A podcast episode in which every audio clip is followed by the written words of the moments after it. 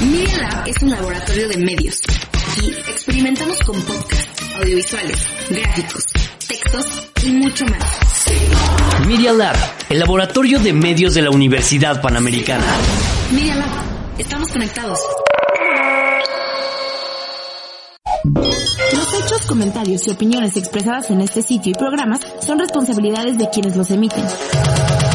No reflejan en ninguna circunstancia el punto de vista de la Universidad Panamericana, de sus autoridades y de sus representantes legales. Media Lab, el laboratorio de medios de la Universidad Panamericana.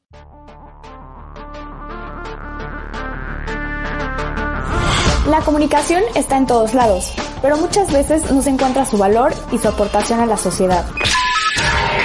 Por eso queremos cambiar y reivindicar esta profesión tan importante y esencial en todos los ámbitos. Para lograrlo, nos damos la tarea de darle voz a todo comunicador exitoso dentro de esta gran industria. Yo soy Alicia. Y yo soy Santiago. Y esto es Comunicando Ando. Hola, ¿cómo están? Espero que estén muy bien, que estén teniendo un muy buen día y estamos en el tercer episodio de Comunicando Ando de la segunda temporada y eh, pues como siempre estamos Alicia y Santiago, eh, nos da mucho gusto que nos estén siguiendo y pues si pueden también eh, apoyarnos con compartir estos capítulos. Y en esta ocasión vamos a tener un invitado eh, súper padre porque pues habla de lo que a todos nos gusta que es la comida. Santiago, ¿nos puedes contar quién es este invitado? Claro, Alicia, este, espero estén muy bien todos. Eh, un gusto estar con ustedes como siempre todas las semanas. Y sí, les platico que este capítulo tenemos de invitado a Pedro Reyes.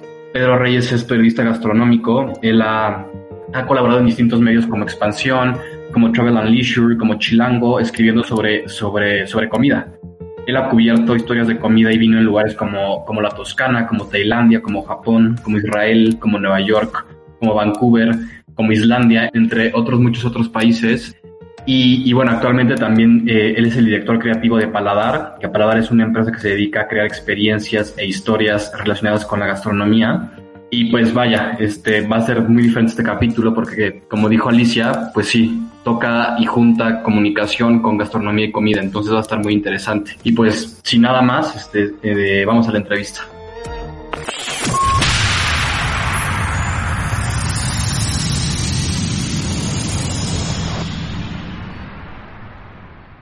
Bueno, antes que nada, Pedro, agradecerte por aceptar esta invitación. Nos da mucho gusto tenerte en este espacio y más sobre todo porque el conjuntar la comunicación con la gastronomía siento que es toda una experiencia diferente de la que pues normalmente se tiene la comunicación porque implica demasiadas cosas. Sobre esta línea va la primera pregunta, que es cómo conjuntar y aprovechar la comunicación en el ámbito gastronómico. Tanto el storytelling, desde tener la idea creativa, cómo llevarlo a cabo. Bueno, antes que nada, muchas gracias por, por la invitación. Es un placer estar acá con ustedes. Yo creo que, como en todas las ramas, lo, lo más importante es, es, tener bien claro cuál es el mensaje y a quién está dirigido, ¿no? En el tema de la gastronomía, es algo pues muy interesante porque pues estamos hablando de algo que nos gusta a, todos, que es, que es comer, comer bien. Y, y la materia prima pues está allá afuera. Es, es simplemente saber cómo cómo aterrizar el mensaje, eh, como tú dices bien, Alicia, cómo imaginar un storytelling adecuado, acorde con la gente a la que estamos transmitiendo nosotros el mensaje o comunicando, y eh, pues hacerlo de una forma, eh, yo te diría sobre todo auténtica o genuina, ¿no? Porque pues actualmente hay mucha gente que, que, que tiene acceso a muchas audiencias y por lo tanto los contenidos pueden ser de pronto un poquito más de lo mismo, ¿no? En el caso de la comida es muy fácil. Pues yo te diría que con un contenido auténtico, genuino, real, ¿no? Eh, que es otra de las problemáticas que tenemos hoy eh, con tanta gente allá afuera difundiendo información. Eh, yo creo que teniendo eso tienes un, un, buen producto que comunicar y si logras hacerlo de una forma interesante y audaz, puedes llegar muy bien a tu audiencia, a tu público. Claro. Perfecto, Pedro. No, no, no, sí, o sea, podría como retomarlo en justo como lo haces eh, en la serie de Netflix de Las Crónicas del Taco. Creo que justo va como sobre la idea de cómo poder describir una comida, ¿no? O sea, porque creo que poner los sentimientos, ¿no? Porque creo que eso también incluye mucho. De ponerlos en palabras, creo que también implica un reto, ¿no? Pues mira, eh, la comida en, en los últimos años, sobre todo creo que a partir de Instagram, eh, tuvo un posicionamiento muy omnipresente, digamos, ¿no? Anda por todos lados. Y a partir de este concepto denominado como food porn, es que vemos platillos, eh, preparaciones, mientras más queso mejor, mientras más grande o mayor tamaño o más sexy. Y está bien porque, porque hay un nicho de gente o, cada vez menos nicho y más masivo, eh, gente que le interesa esto y que le atrae esto. Yo soy más de la idea de pues comunicar realmente de qué, de qué va la comida. Eh, creo que yo llevo haciendo periodismo de gastronomía por un poco más de 10 años. Eh, y creo que alrededor de la comida gira mucho más que simplemente una, una foto de un platillo que se nos antoje a simple vista, ¿no? Creo que hay un fondo, creo que hay un entorno en el cual se desarrollan diferentes tipos de comida. Creo que la gastronomía de un lugar te puede llevar a descubrir la cultura de un lugar, cómo se comporta la gente, eh, las costumbres, eh, te dice mucho más la comida de lo que realmente nosotros pensamos, ¿no? Claro. Entonces, a mí lo que me interesa, yo no estoy peleado con nadie y con, con, ninguna forma de comunicación alrededor de lo que se está haciendo en comida, pero a mí sí, yo sí le apostaría mucho a ver qué hay más allá del plato, ¿no? Que, claro. que, que nos tiene que un plato que decir acerca de quién lo preparó, quién lo va a comer, en dónde se suele comer y por qué llegó hasta ahí ese plato, ¿no? Entonces, yo le apuesto mucho más a eso y desde luego, claro, pues metiéndole mucho sentimiento, ¿no? Porque pues estamos hablando de, de algo que nos gusta, que nos apasiona, claro.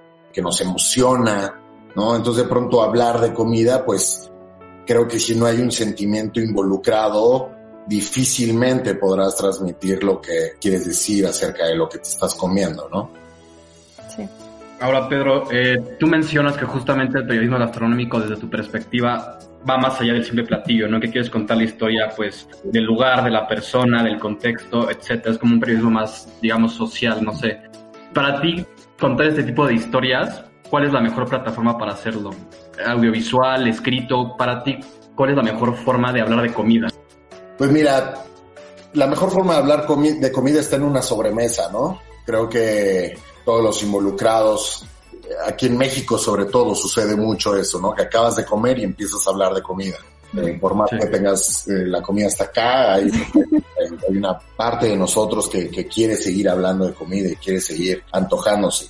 Yo te diría que como periodista, pues soy un poquito de la vieja escuela y a mí me gustan las cosas impresas, ¿no? A mí me gusta, yo escribí en revistas por mucho tiempo y de pronto tener 8 o 10 páginas para contar una historia alrededor de la gastronomía y siguiendo una narrativa muy personal y que cuente, que, digamos, que, que, que, haya un buen espacio para narrar la experiencia gastronómica, pues a mí es lo que me gusta. Me gustan los libros, me gustan las revistas, pero claro, digo, los medios cambian y creo que hay diversas plataformas allá afuera en donde se pueden contar este tipo de historias, ¿no? Creo que Instagram ha tenido su lugar, ¿no? Eh, específico para este medio. Creo que un podcast puede ser una herramienta increíble para, para hablar de comida, porque pues es lo que hacemos, ¿no? Hablamos de comida. Y un, un documento audiovisual, como puede ser un documental, como son las series, eh, como son eh, los contenidos que estamos viendo en Amazon, en Netflix, Chef's Table, The Mind of a Chef, Saltas y en las crónicas del taco, desde luego, con los valores de producción que sentó las bases Chef's Table y de ahí todas las que le siguieron, más una buena historia que merezca ser contada, tienes un material invaluable para retratar todo esto que se busca comunicar. Claro. Y bueno, justamente una de tus plataformas es Paladar, uh -huh. que pues es esta justo plataforma que pues se dedica a platicar y a contar un poco más de la gastronomía. Queremos saber cuáles son los proyectos que uh -huh. tienen Paladar y qué es lo que hacen. Paladar es una agencia de marketing gastronómico que lo que busca es vincular a los grandes actores de la escena gastronómica actual, digamos, con las marcas que se interesen relacionar con ellos en función de llevar algo a sus audiencias, ¿no? En México y en Latinoamérica. Tenemos propiedades que hemos desarrollado dentro de Paladar, como Nación de Vinos, que es el evento vinícola más grande de México. Reunimos a poco más de 80 bodegas de vino mexicano en un mismo lugar. Detrás de cada bodega está el enólogo o el productor o el propietario sirviendo vino, dando a probar, platicando de vino y juntamos además 10 de los mejores restaurantes del país en el mismo lugar para que la experiencia sea un poquito más integral, ¿no? Hemos hecho tres ediciones, una más exitosa que la otra, 1200 invitados por día. Lo que intentamos ahí es fomentar el diálogo acerca del vino mexicano, ¿no? Saber que lo que se está haciendo en México hay propuestas muy interesantes de vino y desde luego pues incitar a que cada vez conozcamos más y nos abramos más la mente hacia el vino mexicano. Tenemos como otra propiedad Casa Muy, que Casa Muy es una serie de pop-ups, de restaurantes temporales y efímeros que viajan de su lugar de origen a otro para que tengan una posibilidad de ofrecer su propuesta a otro tipo de audiencias. Hicimos la primera edición con el restaurante Quintonil, el cual llevamos a Monterrey. Después trajimos el restaurante Oso de Lima, Perú a la Ciudad de México. Y después vino la pandemia. Nos quedamos con unos en el tintero, pero decidimos darle la vuelta y hacer algunos casa muy en, en casa, valga la redundancia, a domicilio, con una serie de experiencias entre varios chefs. Y pues nada, es, es un proyecto que nos entusiasma mucho, que creemos que tiene mucho, mucho futuro. Eh, simplemente, pues como muchos de los proyectos allá afuera, estamos esperando a que todo se reactive para que, que podamos ver si tienen vida como fueron preconcebidos o si hay que darles, seguirles dando la vuelta, ¿no?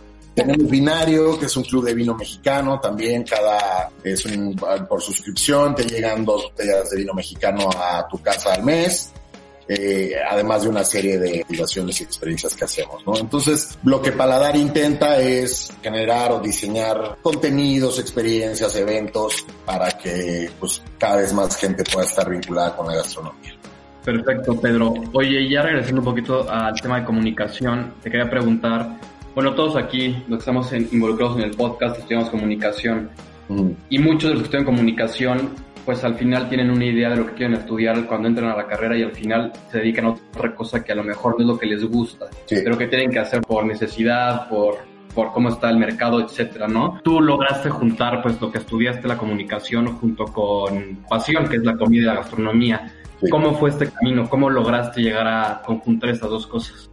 Mira, yo cuando todavía estaba estudiando la carrera, había un anuncio de reclutamiento de becarios en Grupo Expansión al cual cada año en el reclutamiento pues habían, no sé, cerca de 200, 300 aspirantes y se hacían como generaciones de becarios en un programa que tenían hace tiempo. Eh, al final del filtro nos quedamos 20, a los cuales por nuestro perfil eh, nos iban colocando en las diferentes marcas o medios de Grupo Expansión. Y yo recuerdo que empecé en la revista Life and Style y posteriormente me contrataron en, en las revistas de viaje en las revistas que iban a de los aviones de Aeroméxico.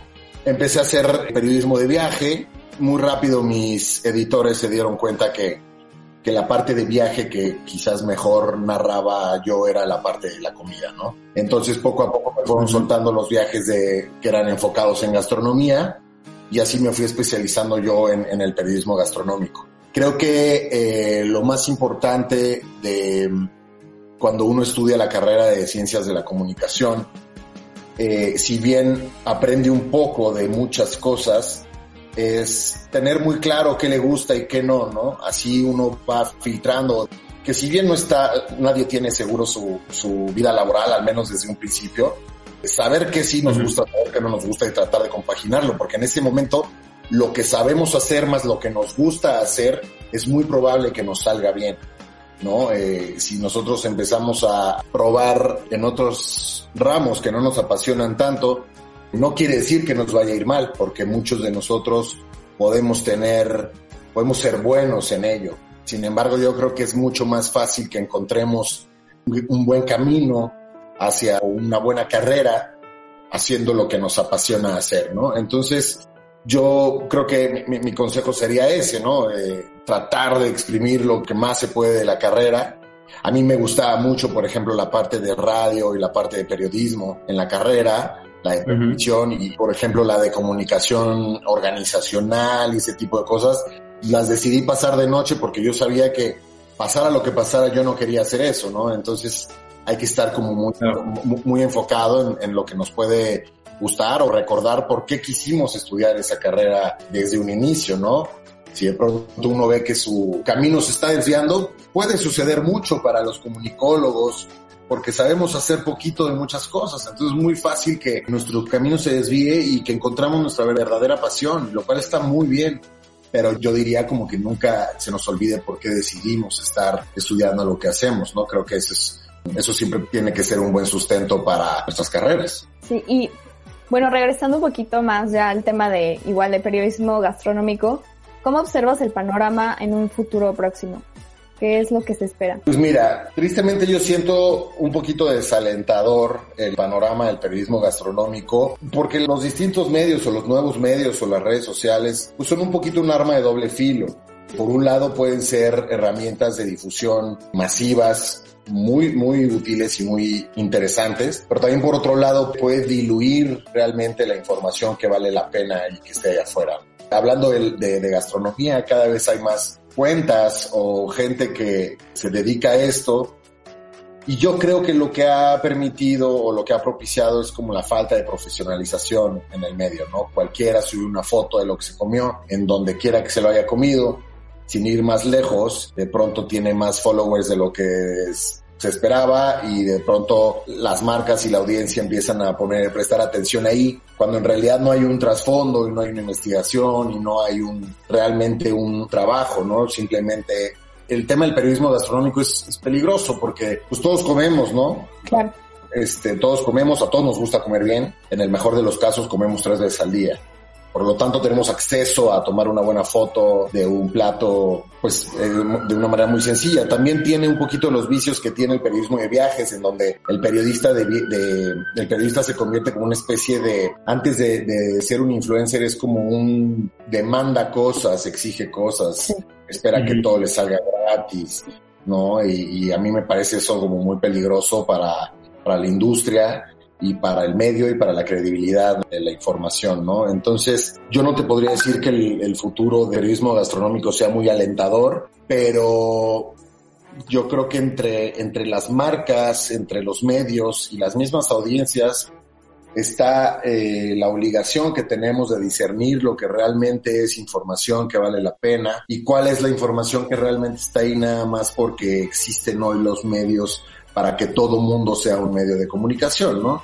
Entonces, pues simplemente yo apostaría a un consumo más informado y a una ética profesional mucho más sólida de parte de los medios y de los comunicadores.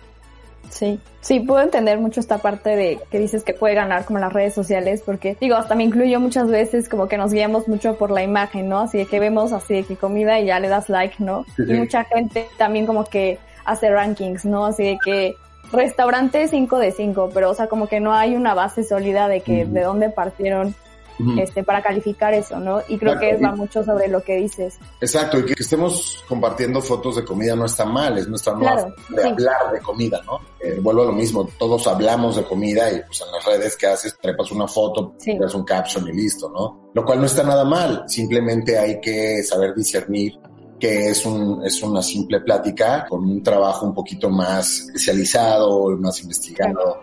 Detrás de ello, ¿no? Es, es, es, como quien habla de cine, ¿no? Pues puedes, puedes decir tu opinión perfectamente de una película claro. eh, y no hay ningún problema, ¿no? Simplemente pues, saber que hay gente que se dedica a esto y que son quizás plumas un poquito más autorizadas, que eso no quiere decir que eso nos impida a los demás hablar de cine, ¿no? Sí, claro. Entonces, yo creo que sucede con todo el periodismo y creo que es un dilema en el que cae el periodismo en general en la, en la era digital, ¿no?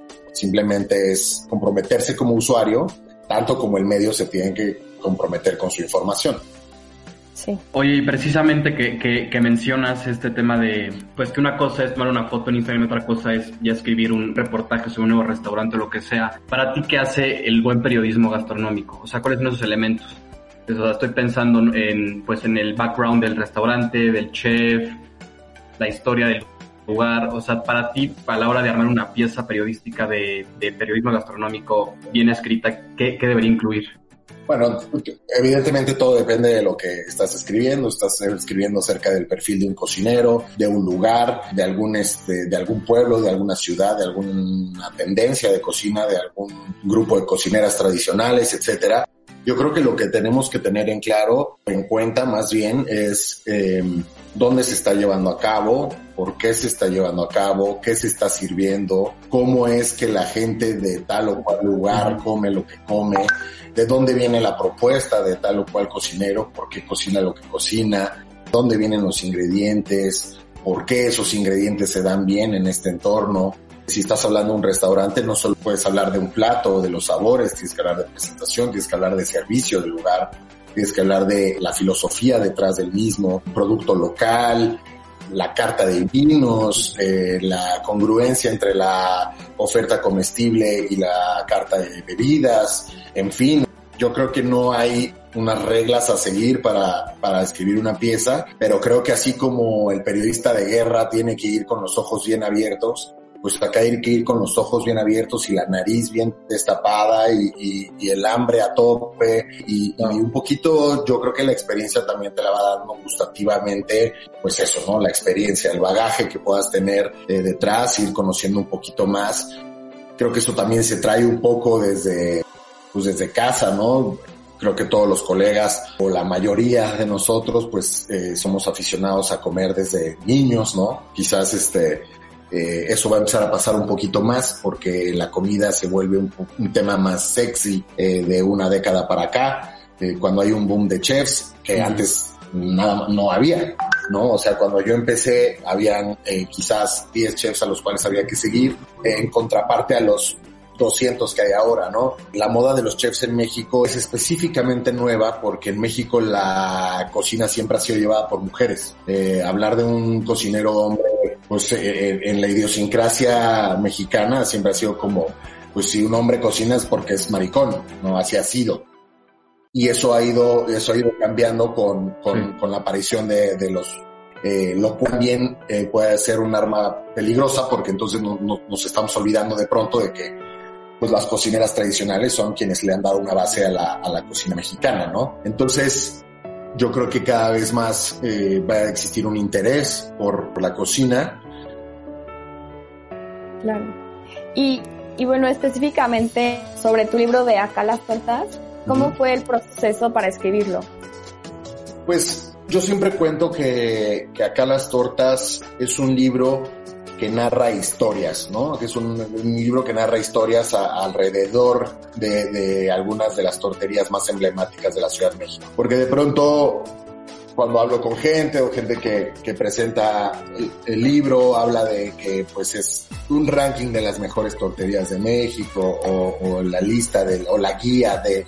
No, en realidad es un libro que, que lo que busca es contar historias y que estas historias tienen que ver pues ya sea con una torta o un tortero o una tortería o mi relación personal con alguno de estos eh, lugares que salen en el libro, ¿no? Entonces al final hay 25 historias que tienen que ver con 25 torterías de la Ciudad de México y pues fue una labor muy, muy bonita porque, como te digo, había un, eh, un precedente que era mi historia con algunas de ellas y otras las fui conociendo conforme fui documentando el libro, ¿no? Entonces pues fue un año de visitas constantes a torterías, de comer tortas a lo loco, ¿no? Yo creo que me habré comido mil tortas en, en, en año, año y medio, no lo sé. eh, y, y fue una experiencia súper linda porque, sobre todo ahora, ahora creo que es más linda todavía porque eh, los tacos tienen unos cuatro o cinco años de hacer ruido eh, por todo el mundo, tal cual, por todo el mundo, todo el mundo hay tacos, eh, ni se diga ahora posterior a las crónicas del taco. Entonces haber hecho para mí acá las tortas fue como un encuentro muy lindo, muy casual, muy lindo, muy enriquecedor con las tortas que son además de los tacos, el, antojito número uno de la Ciudad de México, aunque sea, ¿no? En, en, realidad en todo el país hay tortas y se pueden ver, al igual que los tacos, las diferencias de, los, de las tortas por región del país. Pero bueno, las tortas compuestas, como las conocemos en la Ciudad de México, sí es un tema muy chilango.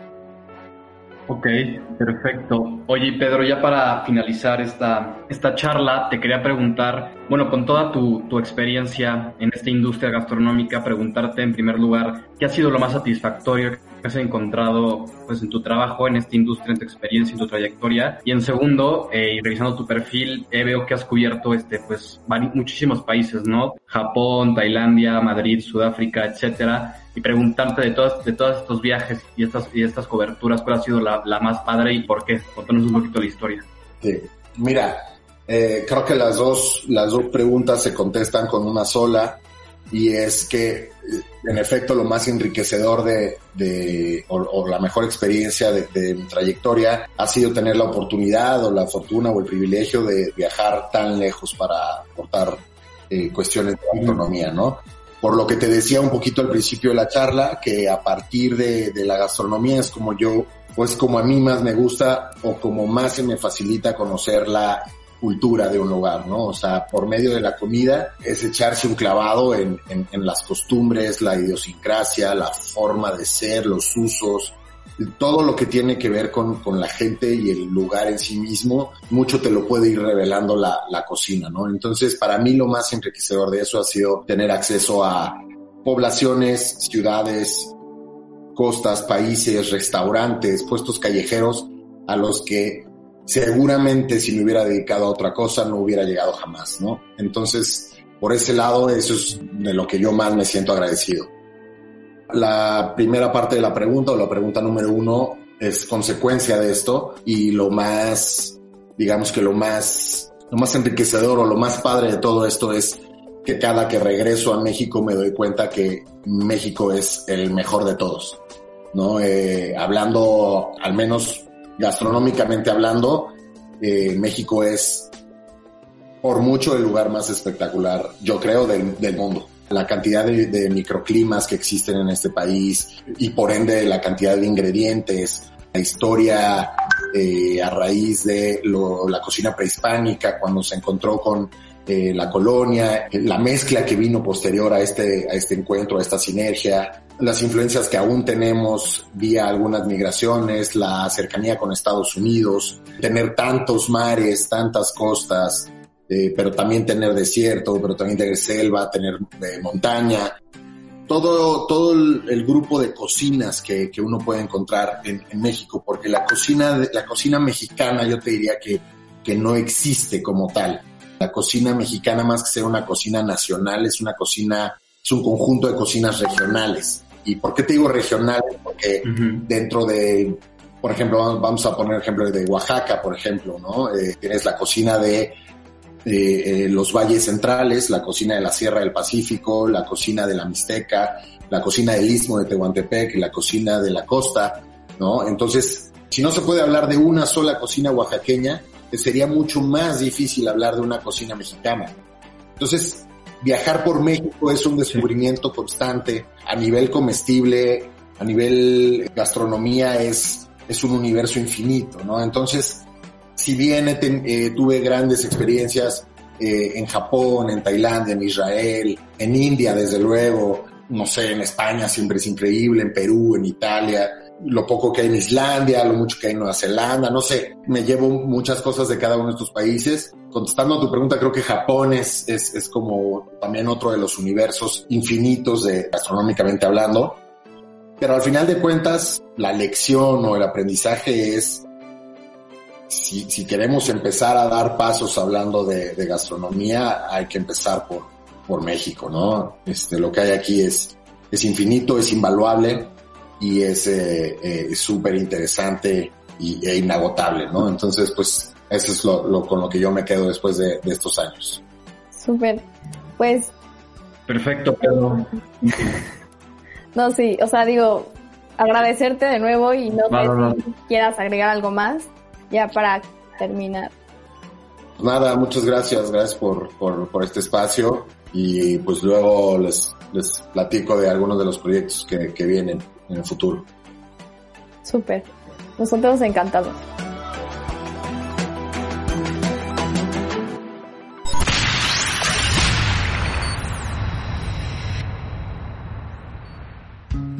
Gracias a todos por escucharnos en un nuevo episodio de Comunicando Ando. Como siempre, nos este, estamos muy felices de estar con ustedes.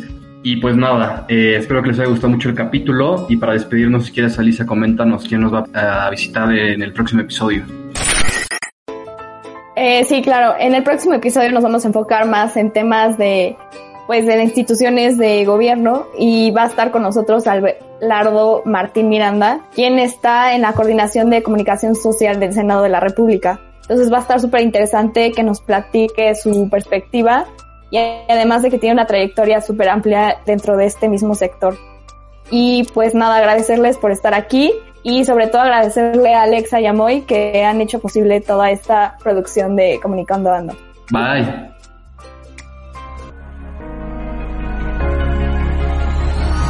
Muchas gracias por estar con nosotros.